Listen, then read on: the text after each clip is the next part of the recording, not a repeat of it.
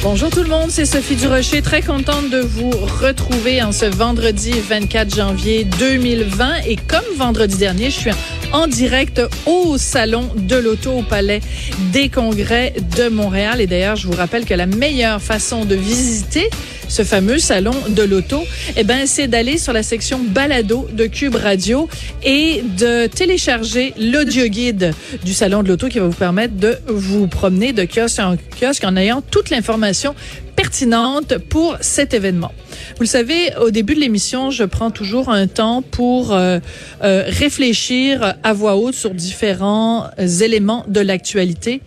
Aujourd'hui, c'est un incontournable. Il faut évidemment parler de cette histoire sordide qui est survenue euh, à Sainte-Foy euh, cette semaine. Donc, euh, cette jeune femme, Marilène Lévesque, qui a été assassinée dans un hôtel de Québec, et l'homme qui, qui, qui est accusé, en tout cas, de l'avoir tuée, qui s'appelle Eustagio Galaise suspect de 51 ans. Il était en semi-liberté.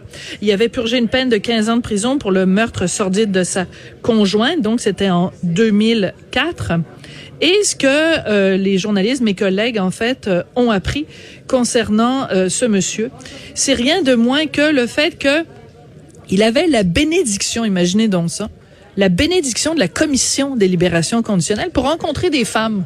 Le gars, il tue sa femme, passe 15 ans en prison, se présente devant la commission des libérations conditionnelles qui disent euh, allez, allez en paix, mon fils. Hein? Vous pouvez rencontrer des femmes, et j'ouvre ici les guillemets pour citer exactement ce que la commission lui a dit. Vous pouvez rencontrer des femmes, ouvrez les guillemets, afin de répondre à vos besoins sexuels. Fermez les guillemets. Le gars, il a tué sa femme en 2004. On considère, bon, le risque est modéré, on va le relâcher.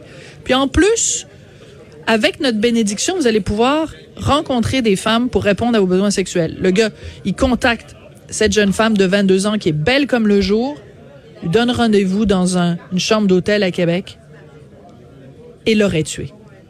Ça soulève tellement de questions, ça soulève tellement de colère, ça soulève tellement de tristesse. Je suis sûre que vous allez comprendre parce que je suis sûre que ça vous a touché vous aussi cette histoire-là. Ça soulève tellement de questions. Vous allez sûrement comprendre qu'une bonne partie de l'émission va être consacrée à cette histoire qui vraiment me fait pousser un gros ben voyons donc.